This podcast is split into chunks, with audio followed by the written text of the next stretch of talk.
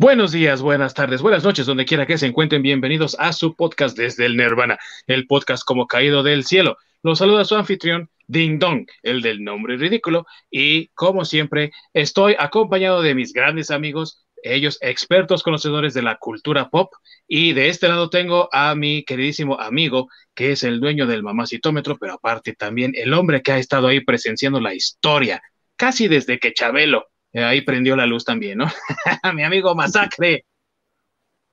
Saludos a todos los nerdones que están con nosotros. Así es, todos los nerds del mundo, todos los nerds de América Latina, de México. Y de este otro lado tengo, cazando salmón como siempre, salmón canadiense de primera calidad, a mi queridísimo amigo experto en manga, Orc. Buenas tardes a todos. Los yetis no pueden comer solos, así que uno tiene que ayudarlos. Claro, claro, y invitarles unas chelitas o algo así, ¿no? Digo, acompañarse. Todo lo que se puede, incluso en los Timbits, chingones. Lo que sea, lo que se pueda, exactamente. Muy bien, amigos. El día de hoy tenemos un programa muy interesante porque vamos a hacer un análisis del estado actual de la industria del cómic americano, principalmente, donde por años las dos grandes compañías de cómics, Marvel y DC, habían dominado con sus universos muy específicos de cada uno y sus personajes, que son entrañables aparte de todo, pero que en tiempos más recientes y más o menos desde 2019 han ido perdiendo terreno increíblemente ante el dominio del manga, con historias y arte muy peculiar, pero también muy distinto a lo que estábamos acostumbrados en el cómic americano. Así que sin más preámbulo, comenzamos.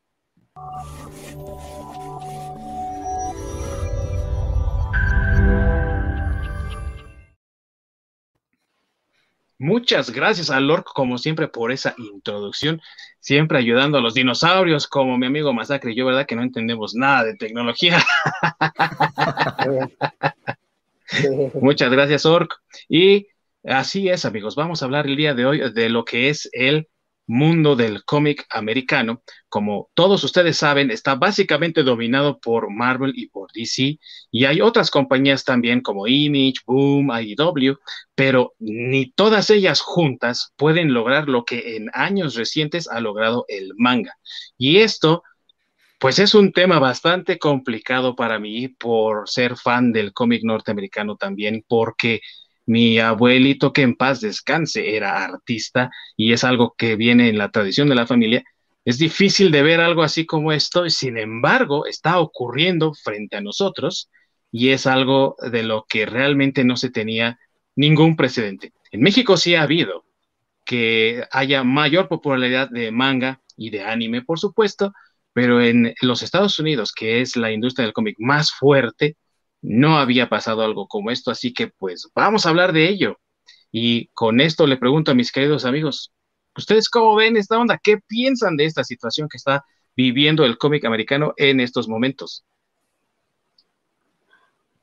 Pues yo, yo creo que es algo que se veía venir, eh, digo, en estos últimos años. Este, quisiera dar antes que todo un contexto de pues, de todo, ¿no? Pues, número uno, de qué es el manga y, qué es el anime, ¿no? Porque eh, digamos que no es lo mismo, empezando por ahí. Entonces, eh, manga, pues es el término japonés este, para designar las historietas en general, ¿no? Los cómics eh, japoneses. Ese, es el manga tal cual. los libritos, este, que son muy populares, o los cuentitos, si quieres verlo de esa forma, eso es lo que es un manga. Y el anime propiamente es ya eh, lo que hemos visto luego en la tele aquí en México, por ejemplo, Dragon Ball o este, Macros, que se llamó Robotech, o Remy, Heidi, todos esos, ya son propiamente un anime. Este, Así es. Normal... básicamente la terminología de animación. Así es, así es. Así es, ¿no? Y nada más aquí hay que hacer un apartado en lo que está diciendo nuestro querido amigo Masacre. Amigos, porque es muy importante. El Anime siempre ha sido popular también en Estados Unidos, pero hoy estamos hablando del manga, que es lo que dice nuestro amigo Masacre, el cómic básicamente, hablándolo así, japonés. Eso es lo que no había tenido tanta popularidad y es de lo que estamos hablando hoy mismo. Así es. Entonces a mí, a mí por eso eh, quería empezar con esa distinción, porque mucha gente nos va a comentar tal vez de que pues eh, las animaciones de DC siguen siendo muy buenas o que las de Marvel son muy buenas, que no se comparan tal vez a las, a las caricaturas japonesas demás, pero eso es anime y en este programa específicamente este, no estamos hablando de ello, sí, sí va eh, muchas veces de la mano, pero no es el este, eh, no es el punto, ¿no? Porque las ventas realmente, como dice Ding Dong, este, pues son en, en este, han sido en, en, en, eh, las ventas de los cómics propiamente. Así es, es exacto eso. Y aquí tenemos a nuestro experto en manga, Ork, que les puede también decir aquellos títulos que hayan tenido mayor terreno en este, pues digamos, no es una batalla, pero sí es algo distinto lo que estamos viendo con el manga ahora ganándole mucho terreno al cómic americano. Pero mi amigo Ork, ¿tú cómo ves esta situación ahorita que está ocurriendo? Tú estando más cerca de la frontera de Estados Unidos, ahí a punto, cuando estás alcanzando a los salmones, ya te estás brincando la frontera prácticamente. pues básicamente era cuestión de tiempo. Eh, se ve a venir de, desde hace mucho con todo lo de la globalización. En el momento en que entrara la cultura asiática en general, le iba a terminar ganando muchísimo terreno. Eh, muchos de, los factores que, que le ayudan al manga a, vender más que el cómic, en parte tiene que ver con YouTube, que es parte de lo que le dio el boom de la cultura asiática, que es cuando el video de Psy, el de eh, Gangnam Style, que mucha gente lo debe conocer, se volvió viral. Y a partir de ahí empezaron a entrar muchísimas bandas coreanas, todo lo que es cultura japonesa empezó a invadir todo Estados Unidos, que es uno de los mercados más grandes que, tiene la industria. Es verdad. Y a lo mejor les parece extraño a muchos de nuestros amigos que nos están escuchando ahorita en México, que nos están viendo en México, saludos a toda la República Mexicana, porque no solamente en la Ciudad de México, sino también en otras partes, como lo es Monterrey, existe algo llamado la Friki Plaza y para quienes la han visitado, sabrán de antemano que está inundada de todo lo que tenga que ver con cultura japonesa, desde videojuegos hasta la comida, eh, por supuesto hay anime, hay manga, eh, se reúne la gente para hacer cosplay, entonces esto les parecerá extraño, pues siempre ha habido manga, pero estamos hablando de lo que está ocurriendo en los Estados Unidos, pues es algo, como ya lo comentaron mis dos queridos amigos, sin precedente alguno, y donde, aunque sí había manga, no lo había en las cantidades en las que lo estamos viendo ahorita, ni su popularidad era tal como la que estamos viendo ahorita. Para ponerles nada más una perspectiva de esto, una de las cadenas de libros más importantes de Estados Unidos, llamada Barnes Noble, tenía una selección amplísima de novelas gráficas que son colecciones de cómics básicamente, de las más importantes empresas de cómic en Estados Unidos y hoy por hoy tienen más manga ahí exhibido en esa sección que antes era la sección de las novelas gráficas y las novelas gráficas de DC, de Marvel y de todas estas compañías apenas tienen una mesa por ahí arrumbada donde está la exhibición de todo su stock de lo que es novela gráfica de cómic americano. De eso estamos hablando, esa es la dimensión de esta cuestión. Sí, y bueno, eh, yo creo que eh, no solo YouTube, como menciona este, Lord, contribuyó a eso. Este, yo creo que pues hay, hay varios factores. Eh, empezando yo creo también por, los autores, por los artistas que, escribían las historias en, en, en, los ochentas, en los noventas todavía, este, porque digo, yo creo que esta debacle comenzó desde, los noventas, eh, no, no al nivel que estamos viendo ahorita, pero sí ya se comenzaba a ver este, pues una, una especie de decadencia tal vez en la, pues en la historia, ¿no? Este, porque eh, digo, después de tener autores, bueno, después del cambio que, presentó, que presentaron los cómics en los noventas, que fueron ya cómics un poco, con historias un poco más profundas, un poco más violentas, sobre todo eso, más violentas, este, pues a mucha gente Eso es lo que nos llamaba la atención del cómic americano, ¿no? Este, sí. Sin embargo, eh, pues eh, yo creo que en los noventas también es cuando entran las corporaciones a comprar eh, las editoriales, principalmente DC, principalmente Marvel, como ya lo mencionaste, Dindon, porque eh, pues ambas editoriales en los noventas este, se fueron casi a la quiebra, ¿no? Entonces empezaron a vender, empezaron a vender derechos, empezaron a vender personajes, y pues los empezaron a comprar las corporaciones, ¿no? Este, Marvel, pues como ya todos sabemos ahorita, eh, lo compró Disney, eh, es, creo que la corporación más grande. Y el problema aquí es también, que es lo que yo veo, es que eh, Disney trae una agenda política, siempre la ha tenido. Disney es de, corte demócrata, este, digamos, en las corrientes políticas norteamericanas. Y esto lo menciono porque es importante porque siempre Disney ha estado muy ligado a, las políticas que tiene el Partido Demócrata, ¿no? Este, y eso, y eso lo, transfieren o lo, señalan en, sus productos, ¿no? Entonces, eh, por ejemplo, ahorita muchas ya de las historias que estamos viendo en, la, en los cómics, este, pues número uno es el arte, que ya no es tan bueno como, como estaba antes creo que se han ido como que a lo minimalista, empezando por ahí. Y segundo, pues creo que las historias traen un corte progre que ha dañado mucho, mucho al, al, al, este, cómic.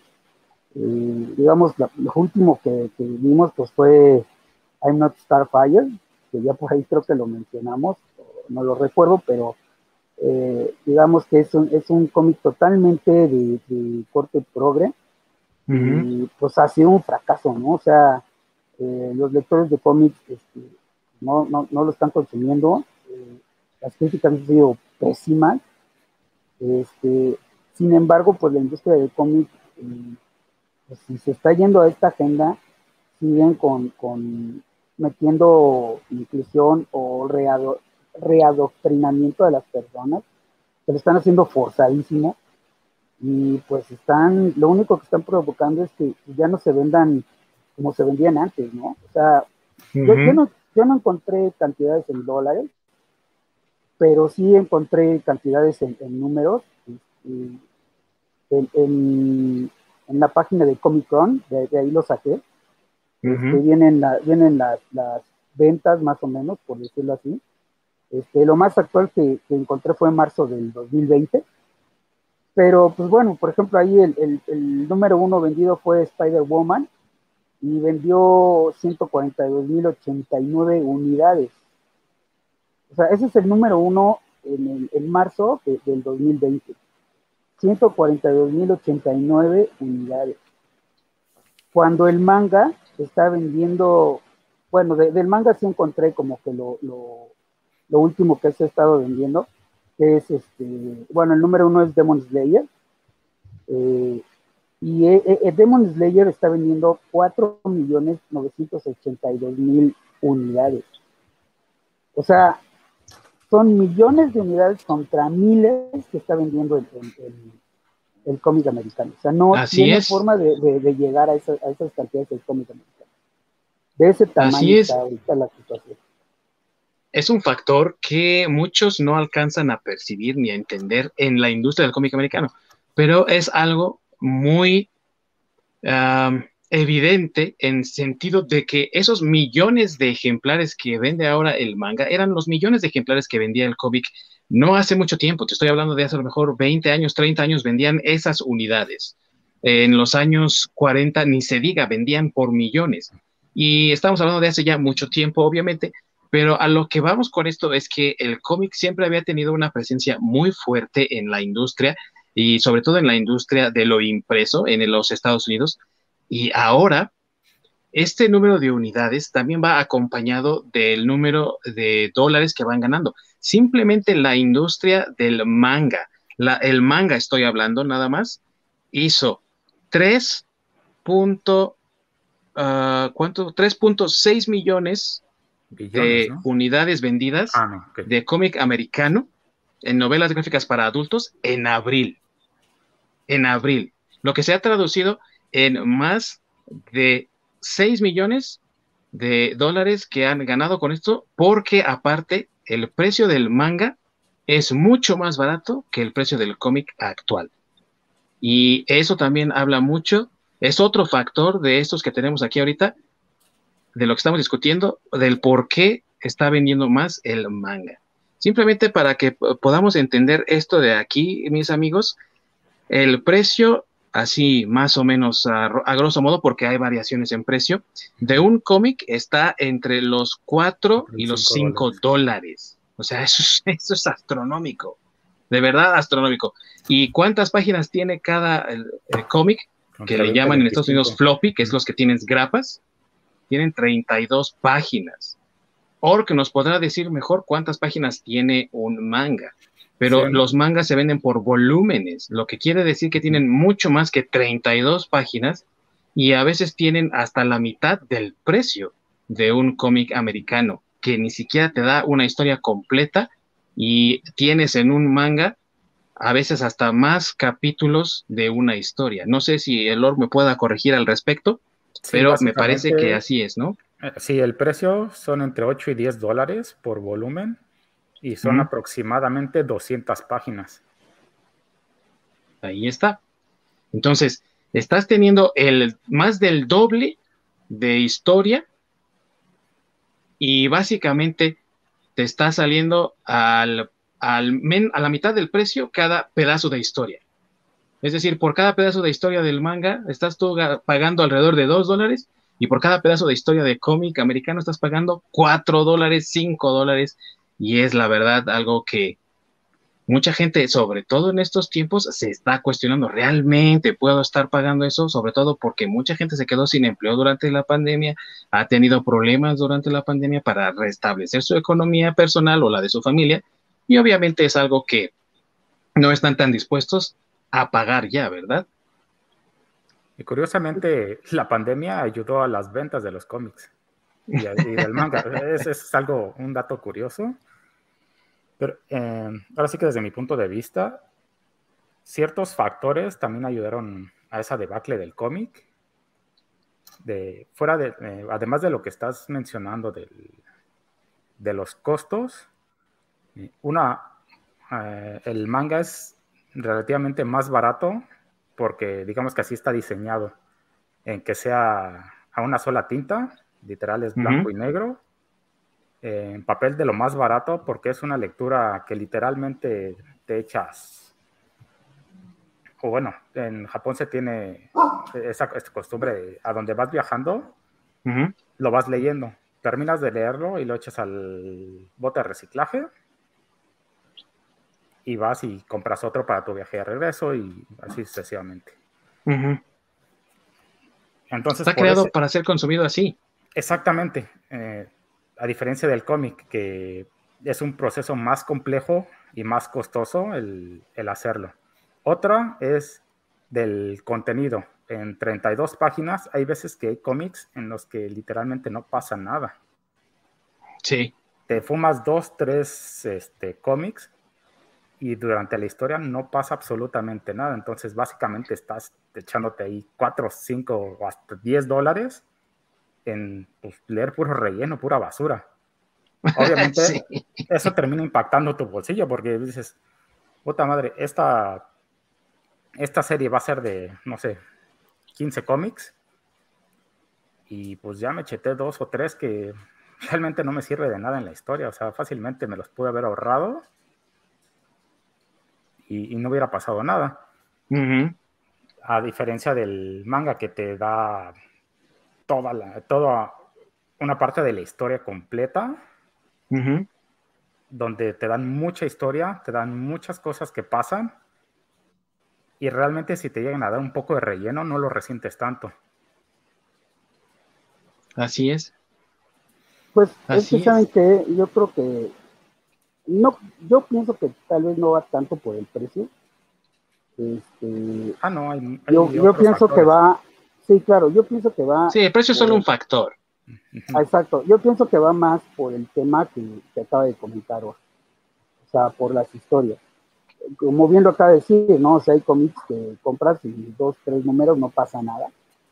Este, Sobre todo si son de Captain Marvel. sí, o sea, vuelvo a lo mismo, ¿no? Las historias han estado muy decadentes. Está eso de querer meter, este, volvemos al mismo tema de la inclusión. Inclusión a huevo.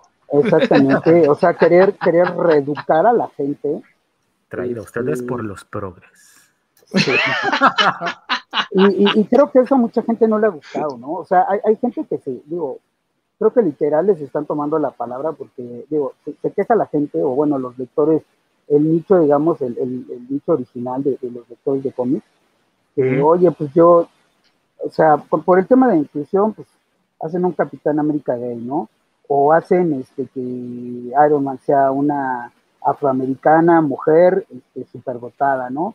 O que, este, no sé, que, ah, no sé, es que te cambian el género de los personajes, les cambian este, las motivaciones de los personajes, este, te avientan, este, no sé, cambiar la raza, cambiar el sexo, hacerlas homosexuales, ya sea hombre o mujer, este, vamos, toda esa agenda, esa agenda progre, y, que, por ejemplo, ya no es discusión si en el siguiente número Thor va a enfrentar a, los gigantes o cómo va a, salvar la Tierra, sino ya la agenda es si Thor va a ser hombre o mujer, ¿no? O sea... O cómo no va a ofender a alguien. sí, o sea, todo, ese tipo de cuestiones ha hecho que, que, la gente pues no le guste ya las historias del cómic americano porque mucha, mucha gente no le gusta ver a sus personajes tradicionales o a sus personajes entrañables que pues del día, de un día para otro te lo cambien, ¿no? O sea, les repito, de repente Iron Man ya no Stark, ¿no? Que no es alguien nuevo que no conoces y le roban la esencia al, personaje de lo que tú realmente o por lo que a, ti te está gustando o te estaba gustando en la historia, ¿no? están quitando oye, oye Masacre. los están pasando en segundo plano. Masacre, amigo. Y no sé si tú llegaste a leer eh, Iron Heart, que es el ejemplo que tú pusiste, ¿no? De Riri Williams, que sustituyó a Iron Man en el cómic, y que era una niña, como tú dijiste, bien dotada. No sé si alcanzaste a leer tú el origen. Yo sí lo leí, y eh, conectado con lo que estás diciendo, a mí me parece que estos nuevos personajes que están metiendo los están haciendo incluso personajes que tú llegas a odiar, o sea, son personajes odiosos, porque en esa primera eh, introducción de Riri Williams, ella está en la escuela, ¿no? Y entonces está con la maestra teniendo una discusión y la maestra casi decide, pues es que ustedes pueden ser lo que ustedes quieran, ¿no? La maestra muy tranquila, muy buena, y la niña, Riri, pero yo no puedo ser Tony Stark, ¿o sí, maestra? No, pues, pero ¿por qué me estás preguntando eso? Dígame, dígame que no puedo ser Tony Stark. Dígame que yo no puedo ser como ella porque soy negra, porque soy de bajos recursos, porque bla, bla, bla, bla, bla, ¿no? Y entonces la maestra al final cede y dice, sí, está bien, no puede ser Tony Stark, ¿no? O sea, ¿qué necesidad de hacer a los personajes así de odiosos? Está bien, vas a hacer tus cambios. Sabemos que en el cómic ningún cambio es permanente, pero ¿por qué tienes que hacerlos odiosos? se vuelven despreciables. Igual lo que hizo Kelly Sue DeConnick con Captain Marvel, ¿no? Cuando era Miss Marvel y ella formó parte de los New Avengers, cuando se toda esa parte de los Avengers Disassembled y todo eso, era un personaje muy cool y hasta apareció en las series animadas, ¿no? Como Earth Mightiest Heroes y todo eso. Y nada más, la empezó a escribir Kelly Sue DeConnick, que por cierto, para quienes no sepan, es una escritora, y voy a poner esto entre comillas de cómics, que se atrevió a decir en una entrevista para el canal Sci-Fi, si no te gusta mi política, no compres mis libros. Y ahí está el resultado.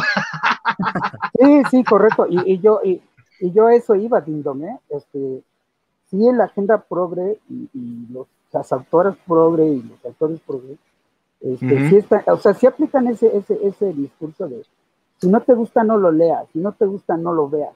Y, que, y lo que tú acabas de decir que está sucediendo, pues sí, sí, los lectores este, hardcore, se podría decir, de cómics, no lo están haciendo, no lo están leyendo, no lo están comprando y se están trasladando al manga.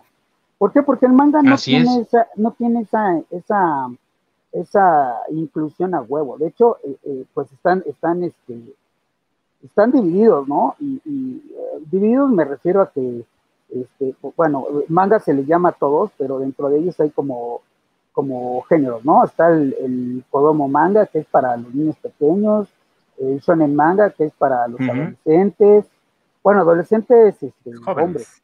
Jóvenes, sí. Sí, porque está el Shonen, que es para, para los hombres, es más como por demografía. que es para las mujeres, ¿no? Por demografía, exactamente, sí, ¿no? Está el, sí, está el Shinen Manga, que es para hombres jóvenes, y el Yosei Manga, que es para las mujeres jóvenes. Y aún así, dentro de ellos mismos todavía se subdividen, ¿no? y no se les olvide el yaoi, amigos, el yaoi.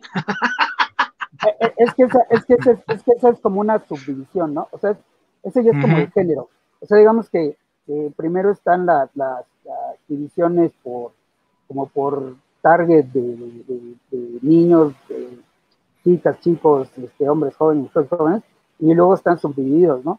Que ahí es donde está el, el yaoi, que, es este, las historias de amor entre muchachillos.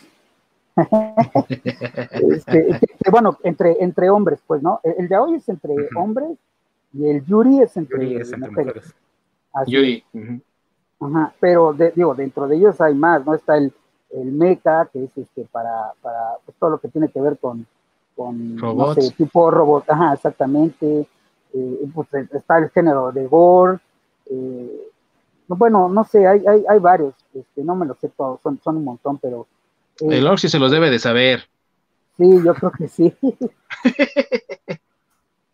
pero, pero, mi, pero mi punto aquí es que el manga sí está como no tiene que meterte esa inclusión forzada porque es por su naturaleza eh, ya tiene como o ya va dirigido a cierto target y ya ese target este, va comprando el, manga que les guste y que no es exclusivo, ¿no? A lo mejor puede ser que sean unos chicos que, les guste el, ya hoy, pero les gusta, no sé, Demon Slayer o, o Macros o One Punch Man o cualquier, cualquiera cualquiera de esos, ¿no?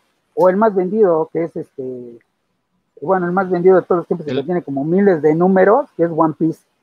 Ah, sí, porque el más vendido ahorita en Norteamérica, según las estadísticas, es My Hero Academia, a veces es el número uno, y el que más aparece en las listas es Demon Slayer, o sea, ahí, ahí ya tienen amigos, dos, dos diferentes tipos de manga. Así es, Regresando al factor de historia que estábamos mencionando antes, eh, en mi opinión, yo creo que no tanto la agenda progre es lo que esté mal, sino el problema es la historia misma. ¿Por qué? Porque, pues a fin de cuentas, los cómics, un solo cómic o un solo personaje de, una serie de cómics, ¿cuántos escritores ha tenido? O sea, literalmente es un cachondeo de la historia que cada escritor hace lo que se le antoja. Realmente no han sido consistentes como tal porque van metiendo diferentes autores con diferentes estilos. Entonces, desde ahí ya vas deformando al personaje, tanto parece como un extremo para otro y termina perdiendo su identidad, que es una gran diferencia que tiene el manga, porque a fin de cuentas el mangaka, quien lo crea, es quien hace la historia. Entonces, literalmente la persona que mejor conoce al personaje es quien te está haciendo la historia. Entonces, sí tu personaje no varía de, un arco a otro, sigue teniendo el, digamos, la misma línea. Entonces a tu personaje lo conoces de principio a fin. Tu personaje va creciendo conforme va avanzando, lo vas conociendo y te vas encariñando. A diferencia de con el cómic, por ejemplo, con Batman, pues un Batman con una actitud con un escritor, luego en otro en otra serie de cómics es otro escritor y, así sucesivamente. Sí, y desafortunadamente, como dices tú, el mismo mangaka que creó la historia, que creó a los personajes, es el que está contando su historia de principio a fin, y desafortunadamente, pues ahora realmente todos los que crearon a nuestros personajes favoritos del cómic americano ya están muertos, o sea, ya. ya los que crearon a Superman, a Batman, a Spider-Man, Fantástico, ya se murieron. Es algo que, lo que estábamos mencionando en, otros programas, de que hay que poner, digamos, al escritor correcto con cierto personaje, porque no todos los escritores van con todos los personajes. Eso es cierto. Eh, es Mariko Tamaki quien está haciendo el de I'm Not Starfire. Por ejemplo, ese tipo de escritor, pues lo tienes que emparejar con, con historias con superhéroes o, con personajes que vayan acorde al, a su, su, manera de escribir. O sea, toda la agenda progre que ella tiene, si, si le emparejas con un personaje que vaya por ese mismo lado, a lo mejor las historias serán mucho mejores y tendría mucho más eh,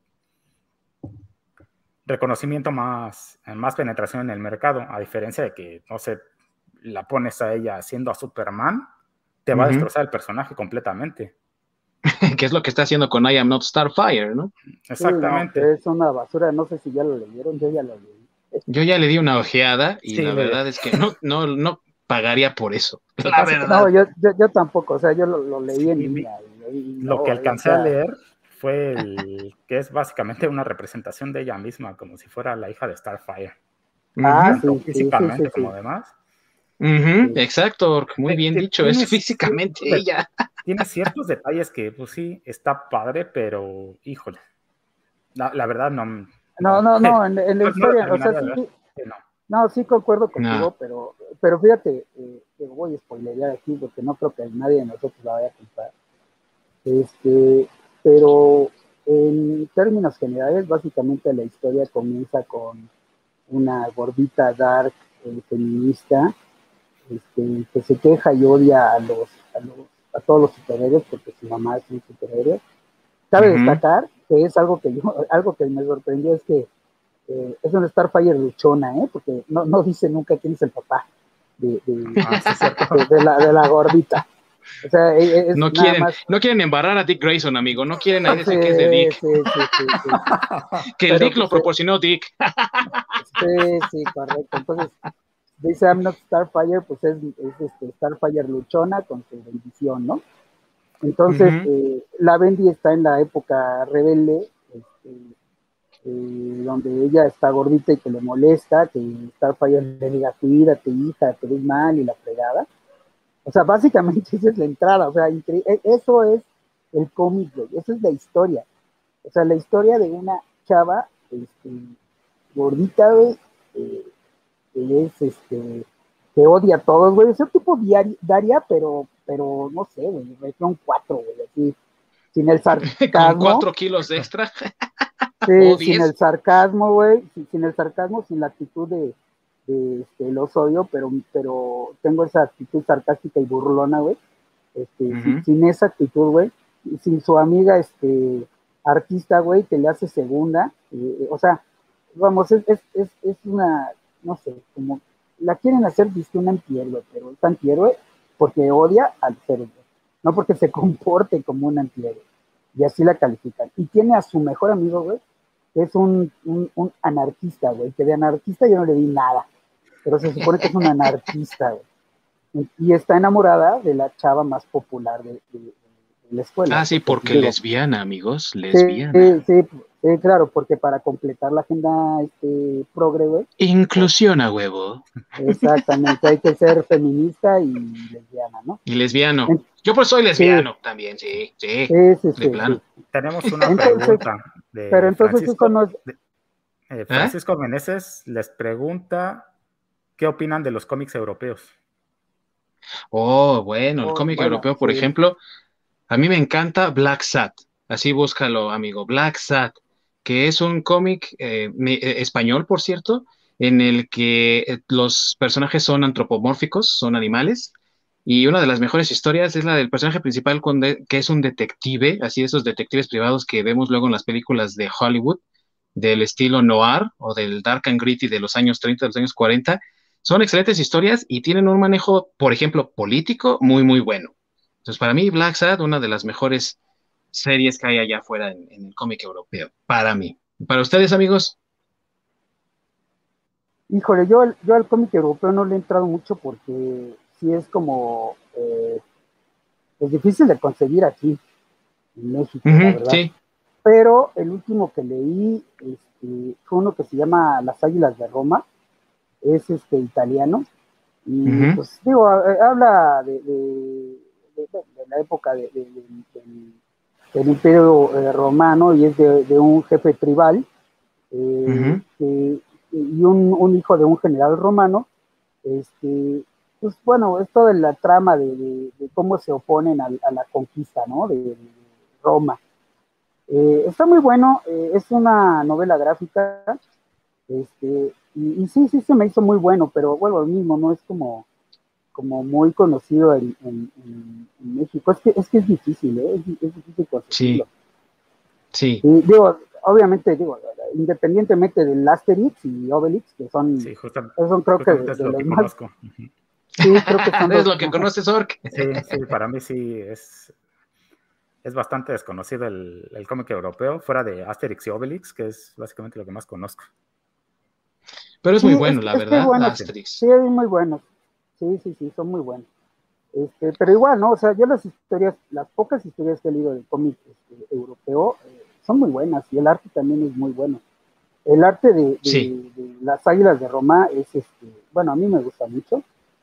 Este, pero les repito, yo lo leí en novela gráfica, o sea, no lo leí como que ir siguiendo en los números que vayan saliendo, porque la continuidad, conseguirlos aquí en México está súper complicado.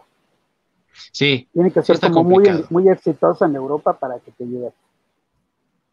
Una de las cosas que a lo mejor nuestro amigo podría conseguir si está interesado en el cómic europeo, que yo sí he visto en Gandhi, por ejemplo, así como en esa sección de lo que está de lujo, medio escondido, y sí está cariñoso, por eso yo no la conseguí, fue un compilado de Tintín, que también es un cómic europeo, es de Bélgica, si recuerdo bien, y muy bueno también, ¿eh? O sea, Tintín, al menos la compilación de sus historias de los años previos a nuestra época actual, son, son historias muy buenas.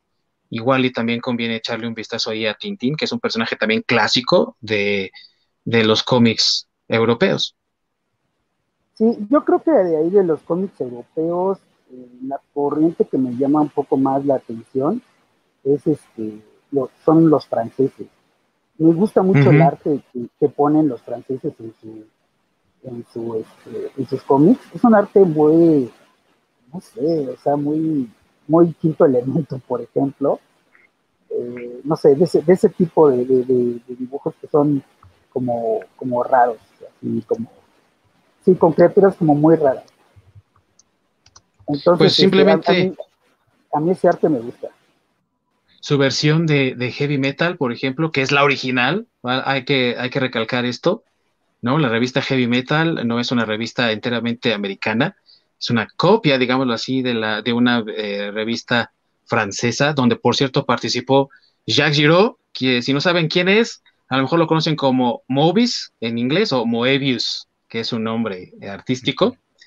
Y es otra cosa, ¿no? Alucinante. Parece que te diste un pasón sin necesidad de haberlo hecho y es, genial el arte de, esa, de esa revista. Si se puede conseguir, sobre todo la original de los años 60, es otro, es un agasajo, ¿eh? Es difícil, pero sí debe de haber alguna forma de conseguirlo o algo. Sí, debe de haberla. Bueno, también debo destacar, y digo aquí un comentario, eh, de Vendetta, este, de, Alan Moore, este, comenzó en Inglaterra, o sea, lo terminaron en Estados Unidos, pero los primeros números son ingleses y es, es, muy buena también el cómic. Sí, y también la revista de 2000 AD, que es eh, eh, británica también, y que por supuesto es famosa por haber tenido la primera aparición del Judge Dredd, que es otro personajazo, la verdad, ¿no? Y que también los primeros números son dificilísimos de encontrar, pero si los puedes encontrar, híjole, son una cosa maravillosa, ¿eh? También. 2080 o 2000 AD. Y bueno, algo que digo, también yo he visto también en Gandhi y eso, los españoles, con Mortadelo y Filemón, ¿no? Ah, sí. Mortadelo y Filemón son, digo, en México sí los consigues, es relativamente fácil, ¿no? Es, algo como Asterix y Obelix. Este, sí. Me refiero en cuanto al tema de poder conseguirlos y no tan caro. sí, Sí, debe de ser, debe de ser. Y ahí la historia es muy diferente a lo que estamos tratando ahorita aquí en el cómic norteamericano, porque el cómic europeo es, em, pues de cierta forma sí, más local, por eso también es un poco más difícil de conseguir y porque sus historias eh, son muy, muy distintas. O sea, por ejemplo, en el caso de, de, Asterix, que es uno de los más famosos, pues sus historias no son lineares, entonces realmente son más humorísticas, no hay razón para que los personajes envejezcan o que conozcas un poco más de, de, sus traumas o sus complicaciones, o sea, es un poco más humorístico, pero es muy distinto, es algo a veces hasta difícil de explicar cómo funciona el cómic europeo. Sí, eh, es la misma situación con Mortadelo y Filemón, ¿no? O sea, también sus historias no son lineales, este, son historias, no sé, tipo Garfield o algo así. Este, entonces, pues no tiene la necesidad, pero pues esto es bueno. Nada más que, obviamente, el, cómic europeo nunca ha estado a, eh, en el, eh, ¿cómo decirlo? Como a la altura de, o más bien de vender las cantidades que vendía el cómic americano en algún momento, ¿no? Porque, pues como bien dices, Ding Dong son, son cómics más locales, poblaciones mucho más pequeñas, y no tienen como tan desarrollado esa, esa cultura del cómic como en Japón. Aunque también esta es una población relativamente pequeña, pero que consume más este cómic. No lo ven como, como, un, como algo exclusivamente como para niños, ¿no? Es que hay mucho mercado, como decía Org, ¿no? O sea, es por demografías. Y yo no sé en Japón, la verdad, cuál sea la, que venda más de las demografías, pero estoy tentado a decir que, que por algo Shonen, ¿no? La revista Shonen Jump es de las más populares en Japón, que también te habla mucho de hacia dónde siempre va dirigido este tipo de, de arte, y no por ser divisorio de, no, esto es solo para mujeres o esto es solo para hombres, pero hay que reconocer que uno de los problemas que ha vivido ahorita el cómic americano es que la mayoría de su mercado es eh, hombres. Y a la hora de que cuentas historias en las que los hombres no se pueden ya relacionar, por ejemplo, con los personajes o sentirse identificados de, de cierta forma o disfrutar con los personajes, es en el momento en el que los estás perdiendo y el manga los está recibiendo y vengan chepa acá, ¿no? sí, claro. Y es que mira, no, no es que uno esté en contra de la inclusión, pero el, problema es cuando es una inclusión forzada, no una inclusión orgánica, ¿no? O sea, una historia que lleve a una inclusión de, cierto personaje, no importa negro, blanco, rojo, este, lo que sea, este, que tiene inclusión, pero que sea de una forma orgánica. Eh, a lo que me refiero es como una forma natural dentro de la historia. El ejemplo que se me ocurre que es de inclusión, no necesariamente porque sea mujer, eh, sino porque es una mujer y aparte en cierto momento pues, fue, este, no sé si, bueno, inválida, por decirlo de alguna forma, pues Bárbara Gordon, ¿no? Que, ah, en cierto, que en cierto momento es una inclusión orgánica porque es atacada por Joker este, y, termina en silla de ruedas, ¿no? Y ahí estás haciendo una inclusión de una mujer este, con cierta discapacidad, pero estás dándole una razón y una motivación a que ella, este, digo, porque no lo sabe, este, Bárbara Gordon era este, batichica, este, y ella quiere seguir combatiendo el, el, contra el crimen, pero desde su posición, que es lo que hace, se convierte en, en, Oracle, ¿no? Que, en el cómic Oracle no está familiarizado, es, digamos, una tipo hacker que ayuda a la batifamilia a combatir el crimen, ¿no? A, a, través de la información electrónica y todo eso. Eso, para mí, por ejemplo, sí es una inclusión, pero es una inclusión con un motivo y que aparte le da profundidad al personaje y le da una motivación a seguir luchando con el crimen. Y, y, no lo sientes que, que, te la están poniendo a huevo, ¿no? Sí, así es. es. Ese es un factor que ha influido mucho en que el cómic no venda tanto como el manga actualmente. Y mucha gente se está empezando a ir por ese sopeso que hacen de calidad y precio.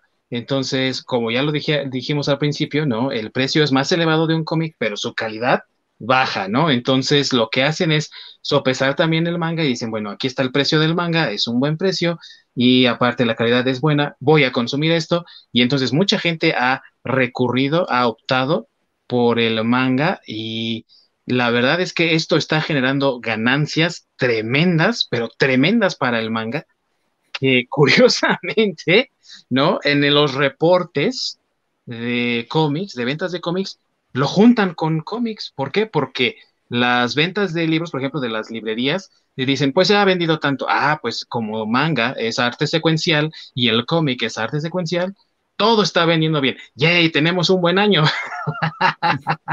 sí, no, o sea, sí, para las librerías, digo, porque ellos no se limitan a, eh, no es la editorial, ¿no? Ellos venden en general, ellos son los distribuidores. Exactamente. Sin embargo, pues a las casas editoriales es a quien les está pegando. Y ¿sabes qué es lo, lo más curioso? Que DC y Marvel continúan con esta agenda política a pesar de estar perdiendo trabajos, de estar perdiendo, eh, bueno, es que, es que es una cadena, ¿no? O sea, dejan de vender y la editorial tiene que cortar gente y está perdiendo artistas, escritores, este, distribuidores, todo, ¿no? Toda la cadena o toda la industria. Entonces, este, se está viendo que, esa agenda no, no, está generando nada y, este, y, aún así continúan con eso. O sea, el cómic ahorita realmente, pues yo, el cómic americano, yo lo que veo es que para las generaciones nuevas sirve como, como referencia o como enganche de, las películas. Ah, ¿quieres ver por qué WandaVision es así? Lete tal historia. Ah, ¿quieres ver por qué Loki es así? Ah, este, los Loki que aparecen en, la serie de Loki. Ah, lete tales cómics. Entonces ya más bien nada más es como el, como el gancho o sí, como la referencia de la, de la película. E, eso es como yo lo estoy viendo, porque aparte de las generaciones nuevas pues es diferente, ¿no? Ya están acostumbrados a lo digital. Este, por ejemplo, lo que yo les eh, platicé alguna vez, mi sobrino que tiene 13 años, este, le gustan los cómics, pero no compra cómics. O sea, los ve digital. O sea, los, o, los, o los lee en, línea, este, o, se conecta a cualquiera de tantas páginas de YouTube que te dan ya como el resumen de, la, del, cómic, ¿no? Entonces, este también es otro factor que le ha estado afectando al, al, cómic americano. Sí, creo que va también por ahí porque una de las quejas que tiene mucha gente es que el cómic físico te cuesta 5 dólares y el cómic en línea te cuesta 5 dólares, ¿no? Si lo compras tanto en las páginas de cada una de las editoriales como si lo compras, por ejemplo, en Comixology, que es este servicio de Amazon, porque ya saben, Amazon es el próximo líder mundial. y ahora tienen ellos Comixology y Comixology te vende el cómic en digital, no tienes por qué hacer todo este barullo que yo tengo aquí atrás de mí, ¿no? Como que coleccionando libros y cómics y todo, porque los puedes tener en tu celular, pero es digital, no es realmente tuyo, no hay una impresión y aún así te cuesta lo mismo que te cuesta una impresión, ¿no? Entonces, no sé, no sé cómo esté ahorita la cuestión del manga digital porque se introdujo a Estados Unidos, a lo mejor Orc sepa un poco de ello porque él está más allá de ese lado y aquí no tenemos eso todavía, pero cuando empezó, me parece que te estaban vendiendo los volúmenes digitales a un precio mucho más bajo de lo que te venden un volumen impreso. Ya eso te dice cómo está eh, más sana la industria del manga. No sé si el nos puede ayudar con eso, pero así es. Sí, de hecho sí es, es más barato comprar el manga digital que el físico. Por lo mismo que les decía que son literal como el libro vaquero. Es lectura de ocasión, vas, lo tiras al reciclaje y vas y compras uno nuevo. Y así es como va funcionando la, la, industria. Entonces, al ahorrar, justamente eso te genera un ahorro el comprarlo digital. Entonces, a las casas editoriales no les cuesta el producirlo, el papel, la tinta y demás, y distribución. Entonces, ahí realmente como no les afecta tanto por eso es que es más barato el, digital.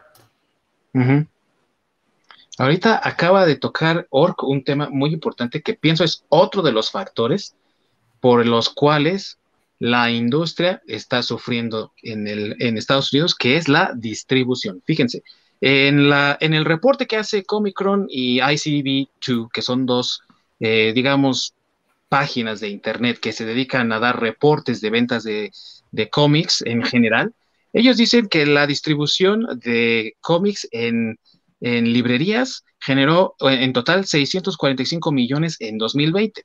Ese es el máximo que alcanzó la industria del cómic en general. Y aquí incluyen manga y cómic para que se vean más sanas las cuentas, pero no es en realidad así, ¿no? En fin.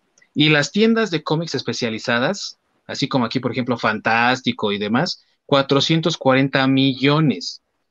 Esto es porque también durante el 2020 Diamond Distributors, que es el distribuidor oficial de cómics en Estados Unidos y que también distribuye de manera internacional a todas las tiendas de cómics como Fantástico aquí en México que venden cómics en inglés, dijo durante la pandemia, cerramos puertas, señores, y lo que salió, salió, y lo que no, gracias.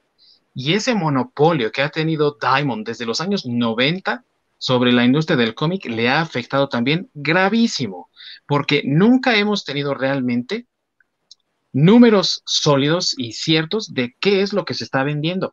Ellos solamente reportan, ah, sí, de eh, Capitán América le dimos 100 mil copias a las tiendas de cómics, ¿no?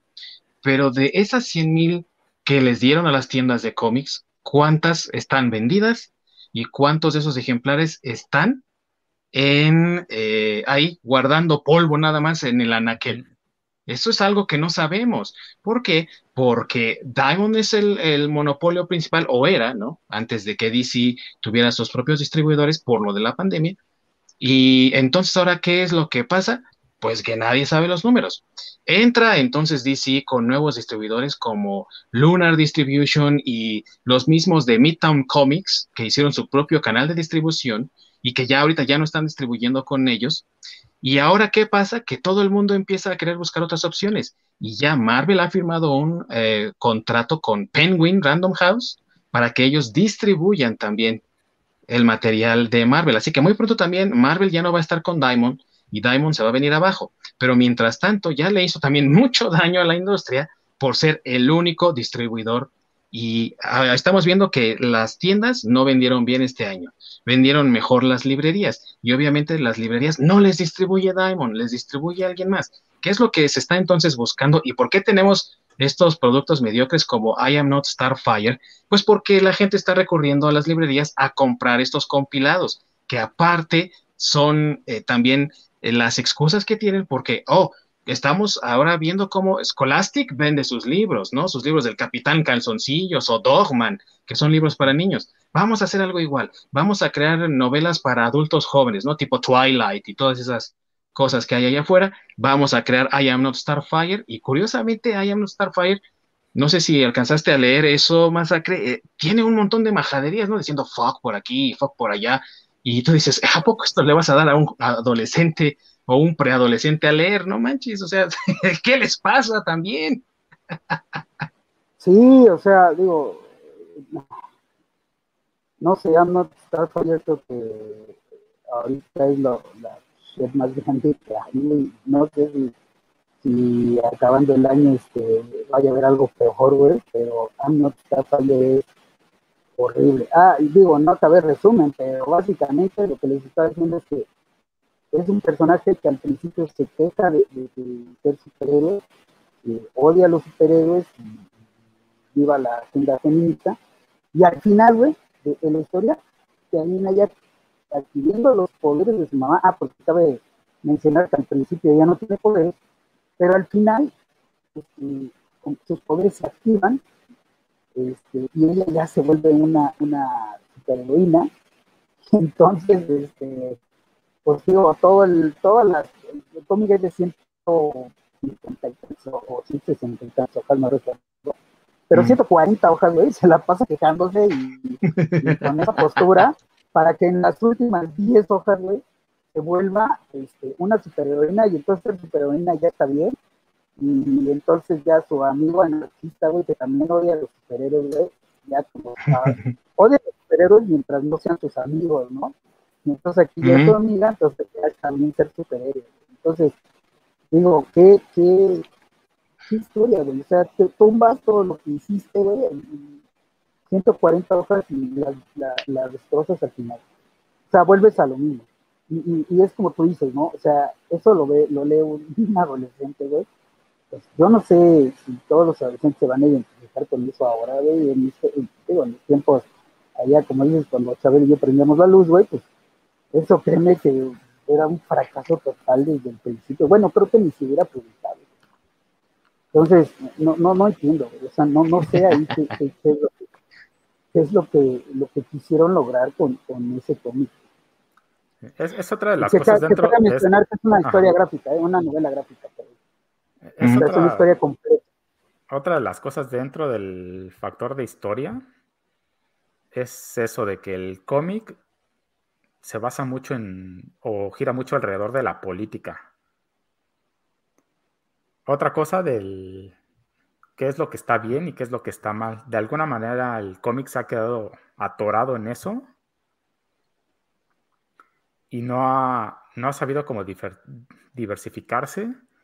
Entonces, eh, hay otra cosa que también mencionamos justamente en el especial de Richard Donner, en el que en el cómic realmente no hay una consecuencia real, porque se muere un personaje y al ratito lo terminan reviviendo, eh, o si no, pues existen los multiversos, entonces pueden traer ese mismo personaje de otro, de un universo paralelo. O sea, básicamente no tienen un fin, no tienen consecuencias reales y por más que esté seriado o lleve alguna historia, no, lo, los superhéroes realmente no tienen un objetivo. Entonces, digamos que están atrapados en, pues, voy a detener a los villanos de aquí hasta que me muera, pero sí, ¿cuál es? Bueno, pero estamos hablando... Es el objetivo de tu vida, ¿no? Pero, estamos hablando de, los cómics últimamente, ¿no? Porque digo, en, los noventas, digo, sí estoy de acuerdo que, que, mueren y les reviven, digo, el manga también lo hace, ¿no? Dragon Ball. Mm. Este, pero a lo que me eh, a lo que me refiero es, por ejemplo, que en los noventas tienes, no sé, güey, Frank Miller, por ejemplo, digo, que es de los de los escritores de Batman, güey, que, escribió el, Caballero el Caballero Nocturno, güey, que pues, es, una, una historia súper buena, güey, que, que, sí tiene consecuencias reales, güey, como tú lo mencionas, este, pero ese, esa historia, güey, vuelvo lo mismo, güey, es de los 90, o sea, es lo que, les, lo que comentamos al principio, ¿no? Las historias de los noventas hacia atrás, del cómic americano, hay, muchas muy buenas historias. Este, digo, las historias que, nos, bueno, o por lo menos que a nosotros, a mí me atraparon ese libro, pero el Infinity Gauntlet, el Infinity Crusade, el Secret Wars, este, el Crisis on, ¿cómo se llamaba? Eh, Crisis on Infinity Earth, o sea, hay, hay muchas historias y muchos mega eventos que le llamaban que son muy buenos. Pero digamos que desde los 2000 para acá, pues realmente no ha habido como que historias tal cual. O sea, vamos, están atrapados en, el tema que dices. Y por ejemplo, ¿sabes cuál es? A Batman, ¿cuál es el objetivo de Batman realmente? O sea, pues hacer mucho dinero. Hacer mucho dinero para reparar el batimóvil cuando algo le pase. O sea, literalmente no es. No, tiene un objetivo como tal que está buscando, sino es detener villanos, ¿no? El que vaya apareciendo.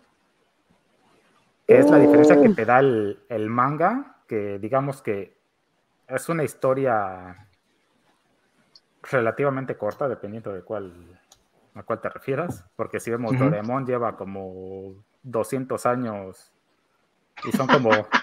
es como los Simpson, que son historias este, no secuenciadas, sino. Sin fin. Ajá. O sea, son aventuras. Aventuras ocasionales. Pero en general te va llevando el personaje a que alcance objetivo. Se acaba ahí y. Y párale de contar. O sea, cumple su objetivo y ya no le quieren exprimir o ya no le exprimen más nada más por, pues, por seguir vendiendo. Pero yo creo que es, pero es que yo creo que ahí tiene que ver con el mangaka, ¿no? Porque es, es como dice Kindle. O sea, Batman tiene desde los 40, 1940. Y pues ya realmente quien, lo inventó ya, ya falleció. este, y pues han tomado la batuta de Batman muchos escritores y muchos dibujantes. Y, cada uno, hay, algunos que, sí, estoy de acuerdo contigo, lo han hecho pésimo, pero hay unos que lo han hecho muy bien. Hay algunos que han, que han renovado al personaje.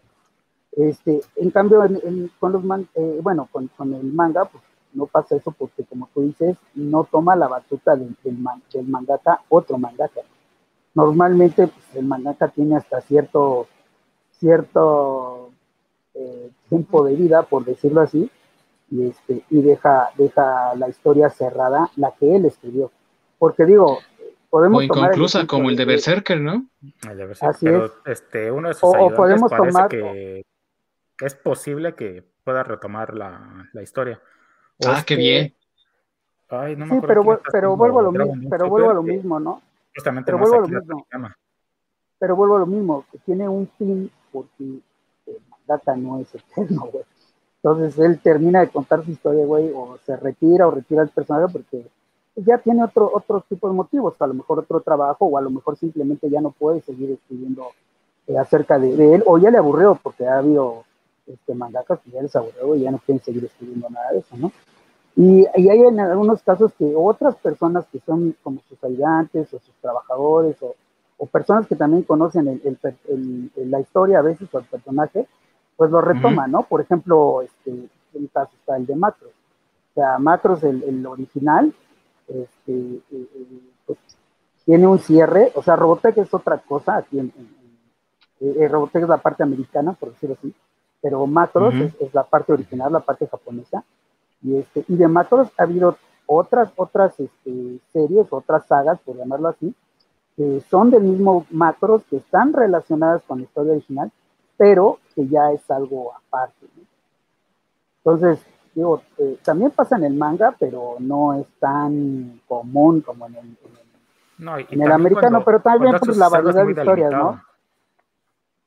Sí, es que también yo creo que es por la variedad de, personajes. O sea, eh, el manga tiene realmente muchos, muchos superhéroes. O sea, cada historia tiene un superhéroe, por decirlo así.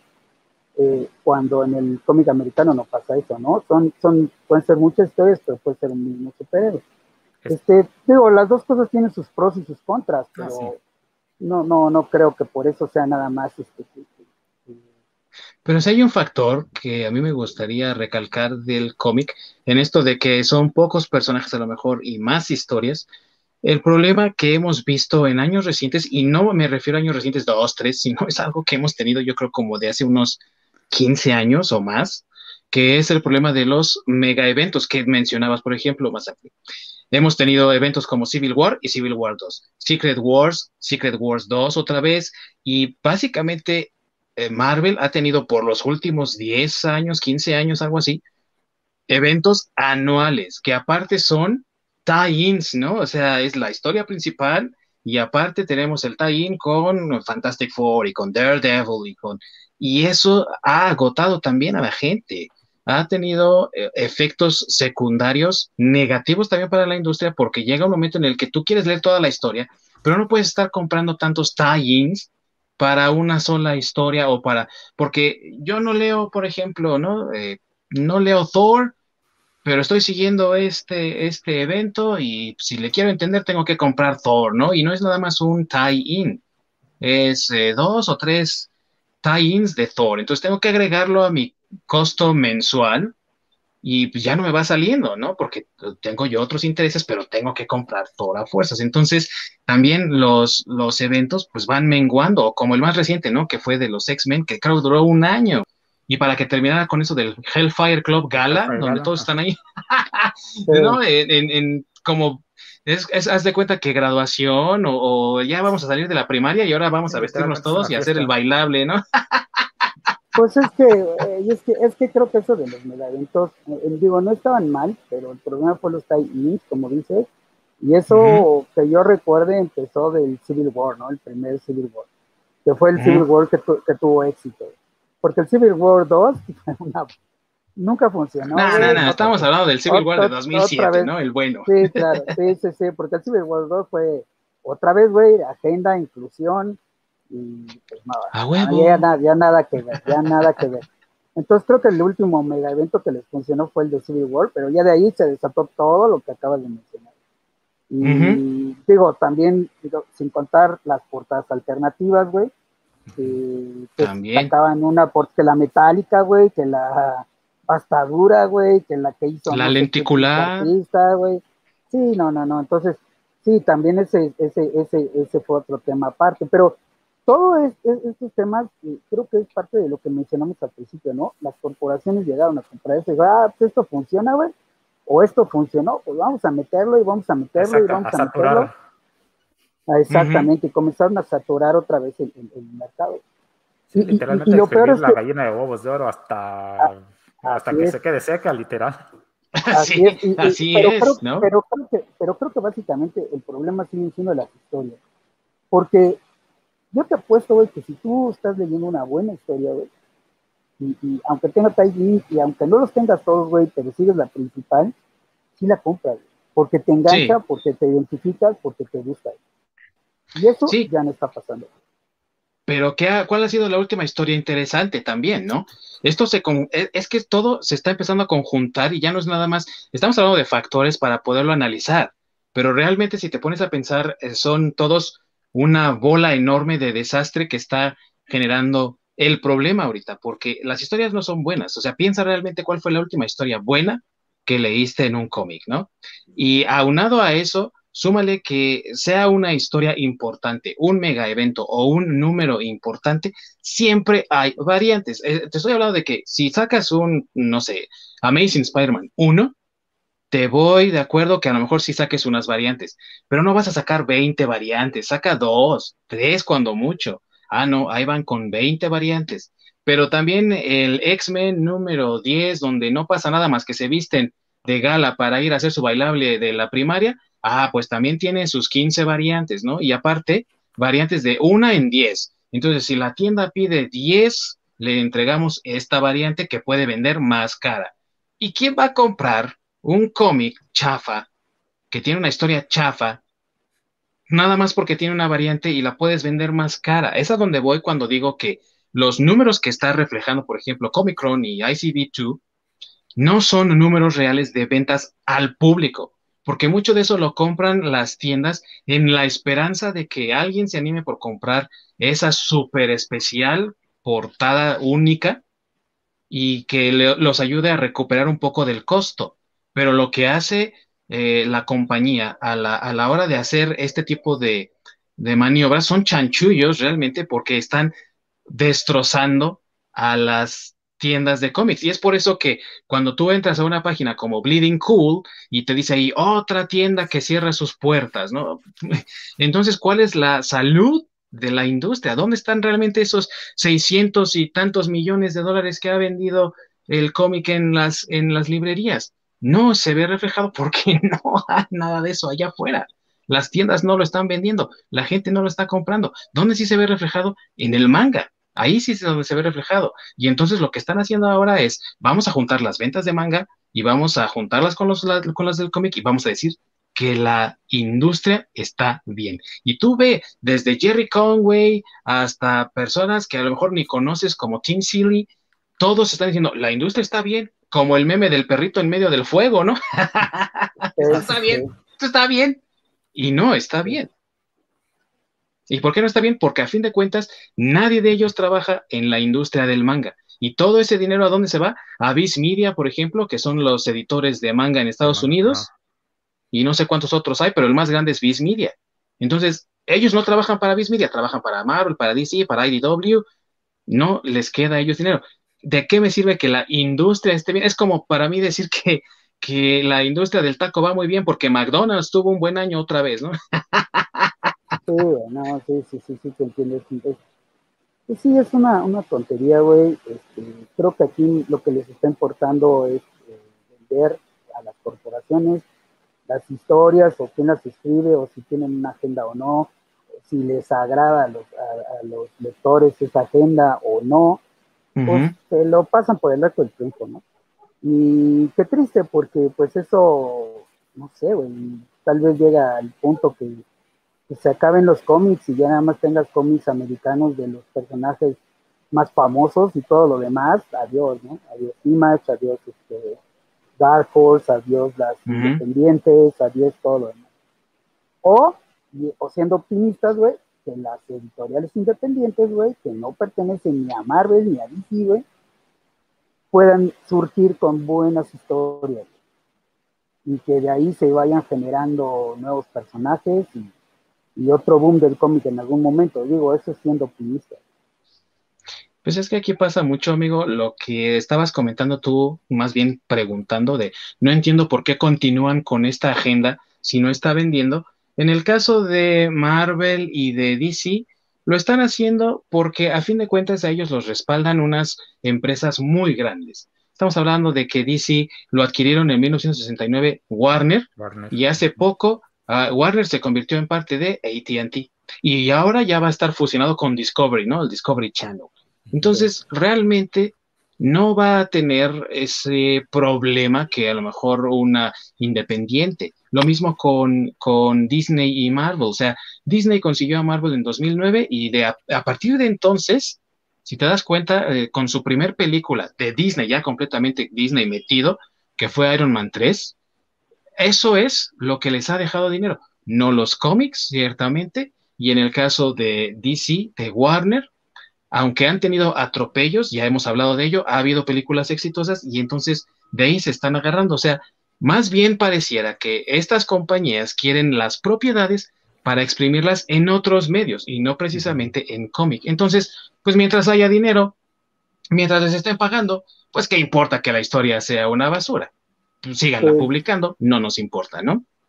yo por eso espero que ya el manga con sus películas, aunque siguen siendo animadas, les tumbe esa chamba, güey, porque hay muy buenas. Yo no he visto la de Demon Slayer y la quiero ver, güey. Sí. Sí la, sí la estrenaron ah, en cine. Bueno, Heisei es muy, muy, muy buena, sí. ¿Tú sí la, viste, Ork? Sí, por supuesto. Sí, sí, sí, sí la... Y aquí en México sí la estrenaron en Cinemex y en Cinépolis también. Este, en algunas salas, eh, desafortunadamente, pues por cuestiones de la pandemia no duró mucho en, en el cartelera. Sí. Este, pero, o sea, yo sí las quiero ver. Sí, y hubo boletos edición especial, de hecho. ¿Ah, sí? Sí, unos amigos ah. tienen boletos de, para esa película eh, que son edición especial. de pues lujo. Sí, yo espero que aquí en México este, vayamos por eso y que alguien se anime a desarrollar el cómic mexicano, güey, por favor. Fantomas regresa, güey. Calimán. Güey, güey, es que son historias buenas, güey, son historias buenas. Digo, a lo mejor ustedes no les, no les, no les alcanzaron a leer, pero, güey, Fantomas era, era, era fenomenal, güey. O sea, tenía para muy buenas historias, güey. ¿Qué, perdón? Sí, Calimán, sí. Ah, Calimán, sí, Calimán también, o sea, tenían buenas historias. Incluso el Pantera, güey, no, no la serie que sacaron, que es una basura. No, no, no, no, no, no, la de Gervasio Robles, Gervasio Robles, el Pantera, el mero mero. Así es, güey, que tiene un crossover con Batman, créanlo ustedes o no. Y este, eh, eh, digo, las historias también eran buenas, güey, eran, buenas, güey. O sea, el cómic mexicano también tiene, este, tiene lo suyo, güey. Y tiene, pues no sé, los super sabios, no sé si ustedes los alcanzaron a leer. Sí, claro. Eh, y hace poco Luis Gantús eh, hizo, hace unos años, Luis, Gantús hizo una compilación nada más que sí estaba cariñosona, pero muy vale, o sea, sí valía la pena, la verdad, de los super sabios. Sí, claro, o sea, por favor, güey, ojalá y tuviéramos algún, alguna editorial o alguna empresa que realmente se interesara por eso. Bueno, eh, a mí me platicó mi hermano, eso no lo sé muy bien, él, él está más metido en ese, en ese rollo, que Marvel había comprado derechos de Fantomas, ¿eh? y que lo, había y que y sí lo metió en un en un cómic este, como un mutante, pero no es realmente el Fantomas de, de, que conocemos, ¿no? O digamos que lo metieron con el nombre de Fantomas. Órale. Ah, ¿es el Fantomas francés o qué será? Compraron el eh, nombre nada más. Sí, sí, no, no, sí, no, sí tienen los derechos hasta donde yo, bueno, hasta donde me, comentó mi hermano, no estoy ahí seguro, pero, pero sí, sí tenían los derechos de Fantomas. Güey, no importa, si los tiene, güey, Marvel, por favor, publica Fantomas Trae de vuelta la amenaza elegante, por favor, Marvel. Sí, sí, por favor, güey. Este, tomando en cuenta eh, estos factores de exposición, ese es otra cosa que le está ayudando al manga para sobrepasar al, cómic. que es como el manga, hay literalmente de todo y para todos. Es muy fácil de hacer, distribuir y demás. O sea, literalmente, cuántos diferentes tipos de manga y historias y demás se van sacando semanalmente. Realmente los que conocemos, los que conocemos son los famosos. Pero hay cientos y miles de diferentes tipos de mangas que se están creando semanalmente, que tienes tantísimo material que precisamente el tanto material que tienes se traduce en que lo haces en anime. Y al hacerlo en anime tienes muchísimo más exposición, sobre todo para la gente que no lee tanto, a que conozca ese mundo. Por ejemplo, ahorita eh, Kimetsu no Yaiba que se volvió súper famosísimo gracias a la película. La película todos empezaron a ver el anime, del anime o de la misma película se fueron al, manga. Entonces, básicamente ah, la, exposición que les está dando las versiones animadas, y ahorita más que, es la era del streaming, y es tan fácil de conseguir, eso le está ayudando a, a vender mucho más el manga. Porque te dan parte de la historia en, el anime y te quedas picado y dices, puta madre, ¿qué es lo que va a seguir? No, pues voy y compro lo que sigue de la historia, porque generalmente el desfase de la historia del anime con respecto al manga es bastante. Porque si lo fueran diciendo, digamos, al, a la par, el anime termina. tendría que hacer muchas pausas para, para poder ponerse al corriente y que tenga más historia para seguir continuando. Como fue el, el, caso de Shinjeki no Kyojin, que esa publicación era mensual. Entonces, por eso lo de las últimas temporadas, la última temporada se tuvo que dividir, que hicieron su desmadre que lo anunciaron como última temporada, pero fue última temporada a medias y el siguiente año sacamos la otra mitad. porque el manga todavía no estaba terminado y ya habían llegado. Digamos que se habían puesto al parejo o con otro que también es muy famoso, famoso que es este Black Clover, donde el anime ya se puso al parejo del manga y literalmente el anime lo, van a tener que parar por uno o dos años para, uh. que, para que tenga suficiente historia para poder continuarlo. Y esto es algo que no está pasando en el mundo del cómic. Las películas no están llamando a nuevos lectores. De hecho, ya a estas alturas ni siquiera necesitas leer realmente el cómic para entender lo que está pasando en la pantalla. Y algo muy evidente de ello, pienso yo, es precisamente el MCU. Hubo un momento en el que sí, se parecían mucho las historias a lo que tú habías leído, ¿no? En el caso de Iron Man, en el caso de Captain America y Winter Soldier a lo mejor, y no eran adaptaciones fieles 100%, ninguna lo ha sido, pero al menos tenían un poco más de semblanza Ahora ya no. Ahora ya es una historia tan independiente que realmente no necesitas de haber leído tantos y tantos cómics o de haber, aunque se ha echado un vistazo para saber de qué se trata la historia o para saber más o para explorar al personaje más. Entonces, no hay esa sinergia entre lo que es un cómic y su historia en live action o en el cine. Sí, sí, correcto. Sí, están completamente separadas una de la otra. así es. Con esto, amigos, me gustaría preguntarles, ya que Masacre entró a esta parte de yo espero que ustedes, basándonos en todo lo que hemos analizado el día de hoy y revisado los factores que han llevado a esto, ¿cuáles son sus predicciones acerca de lo que puede pasar en la industria del cómic americano? No sé, de aquí a unos dos, tres años. Yo, yo ya lo comenté, yo creo que va a llegar un punto donde ya no va a haber eh, personajes nuevos, las ventas van a ser solo de personajes ya conocidos. O sea, DC, pues que va, la Liga de la Justicia en general, este, y sus principales metas van a seguir siendo Batman, Mujer Maravilla y Superman. Y ya está ahí, ¿no? Y, Batman, porque son puros cómics de Batman. Ah, sí, bueno, de hecho yo creo que Batman va a ser el principal porque eh, en sus números, Batman sigue siendo el que más vende, hablando solamente de DC. Y este, y por el lado de, Marvel, pues, ¿qué será? Los X-Men, este, Capitán América, Thor, tal vez, Iron Man, eh, que Iron Man se renovó con las películas. y Spider-Man, ¿no? Que Spider-Man pues es el que más vende de, Marvel.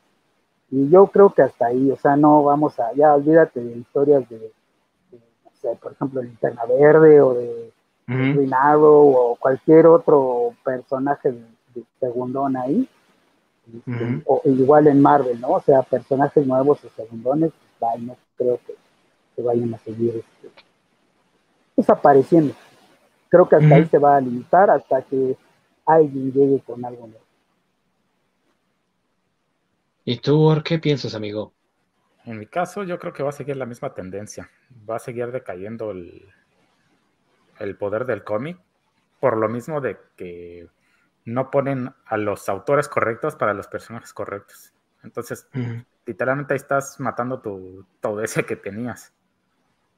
Otra cosa es lo que he visto que han intentado hacer es recuperar el, el nicho infantil, que están dirigiendo más cómics hacia niños o más series. Entonces están haciendo cosas más para niños.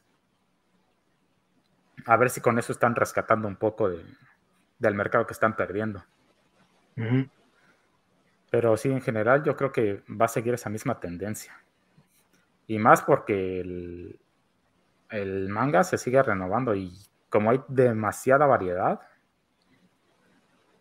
si termina este, cierto anime su popularidad, al ratito va a surgir otro y así sucesivamente, porque hay demasiado material de donde elegir. Esa es la verdad, que hay demasiado material en el manga y no hay mucho en el cómic, porque lo han ido limitando. Pero fíjate que lo que comentaste, Masacre, es muy de ahora, ya está pasando. Cuando DC inició este año, decidieron que en marzo ya no iba a haber cómic de Aquaman. Adivinen quién lo estaba escribiendo. Ah, sí, es una pues Sofía Aquaman. Porque lo estaba escribiendo Kelly de Koenig, la misma que dijo, si no te gusta mi política, no compres mis libros. Pues ahí está, nadie los compró. No, nadie compró Aquaman y adiós Aquaman. Pero pues, adiós porque, Realmente, porque realmente era una basura. Güey. Sí, por cierto, Aquaman le ha ido mal en la vida, de eso del multirediseño que ha tenido, porque nomás no da, y luego le hacen eso. ¿Y sabes qué es lo más triste, Ork? Que cuando Jeff Jones lo revitalizó con eso del New 52 y todo eso, la verdad es que lo hizo badas, o sea, sí era chido el Aquaman, la verdad sus cómics eran disfrutables, y nada más llega Kelly de Koenig y lo destrozó todo en espacio de qué, año y medio, dos años. Año y medio, sí, un año y medio. o sea, y la de esos plásticos donde están las latas para que se tapara.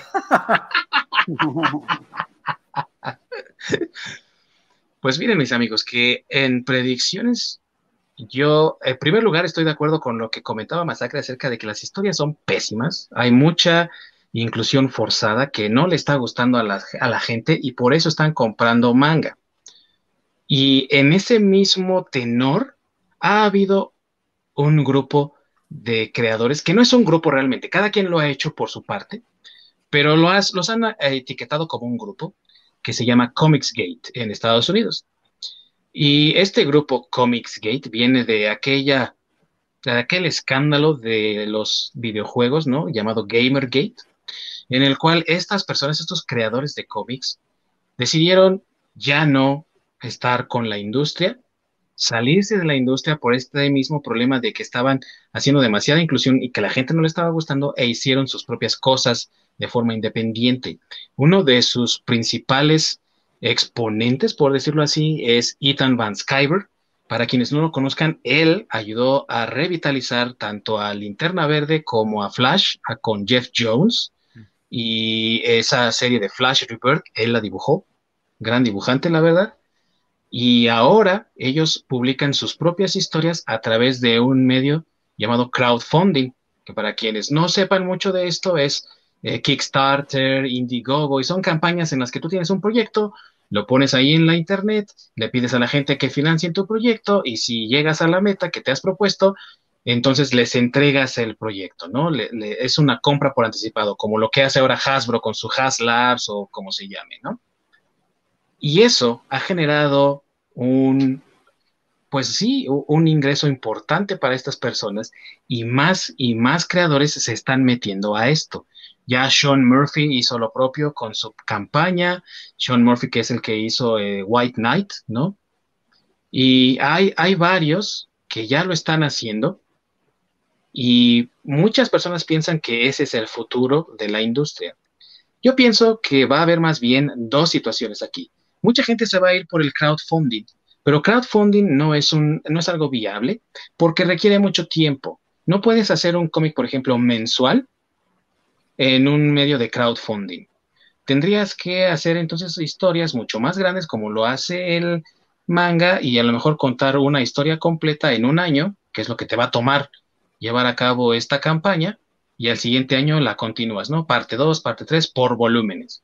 Va a ser Pero un, como, es omnibus, algo así. Exactamente, como un omnibus. Pero como esto no es algo tan internacional, porque estamos de acuerdo que aquí, si tú quieres pedir un cómic en crowdfunding, pues tienes que aparte considerar el costo de envío, el costo de la aduana y otras tantas ridiculeces, no creo que vaya a ser muy viable.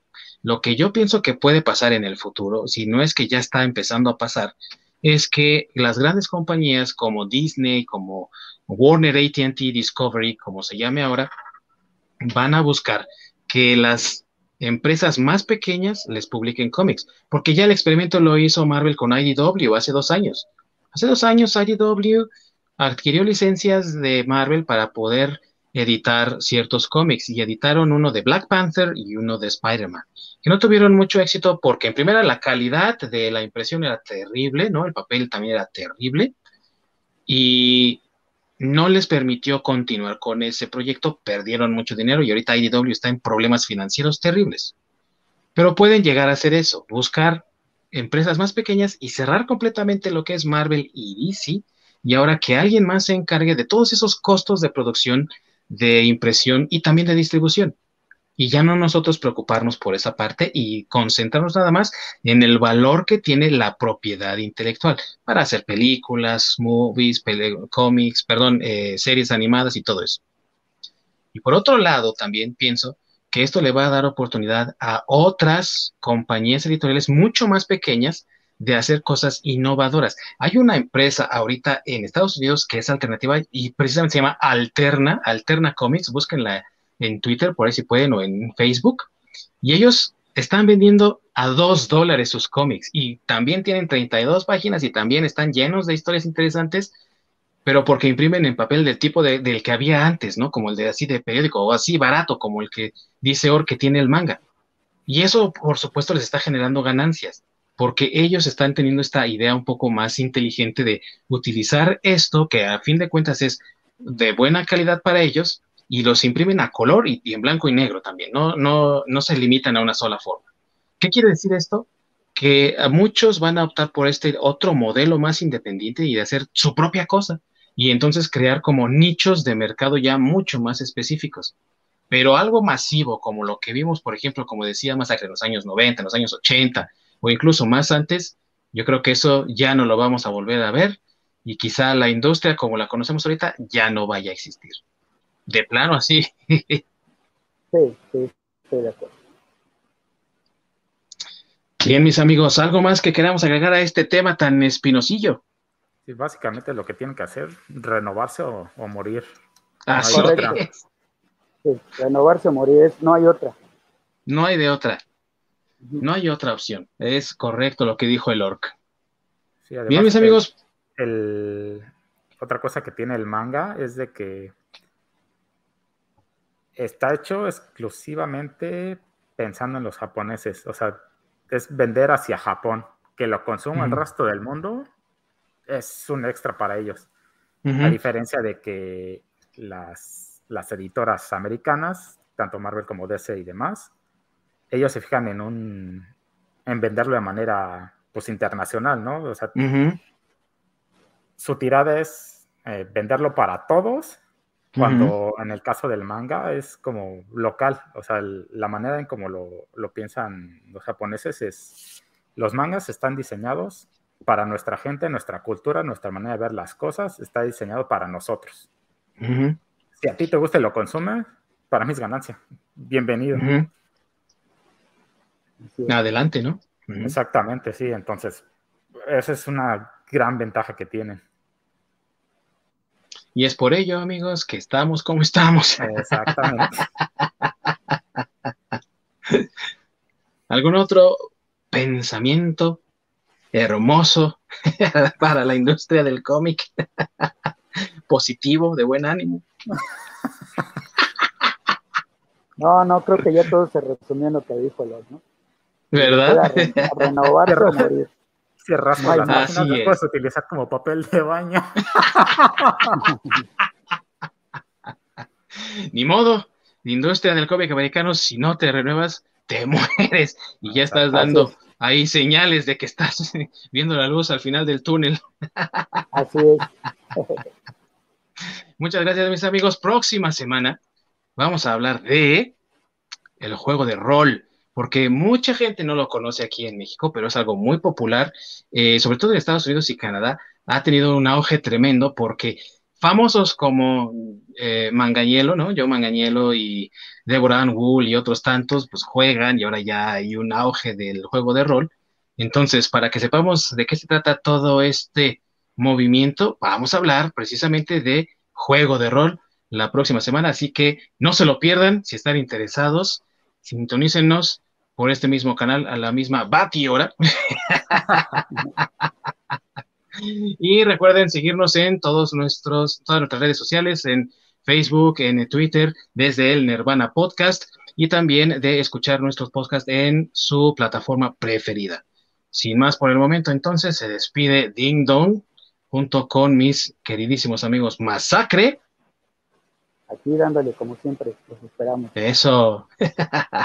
y Oye, Minasai. y sin más preámbulo, entonces nos vemos la próxima semana, mis amigos. ¡Corre la Orc!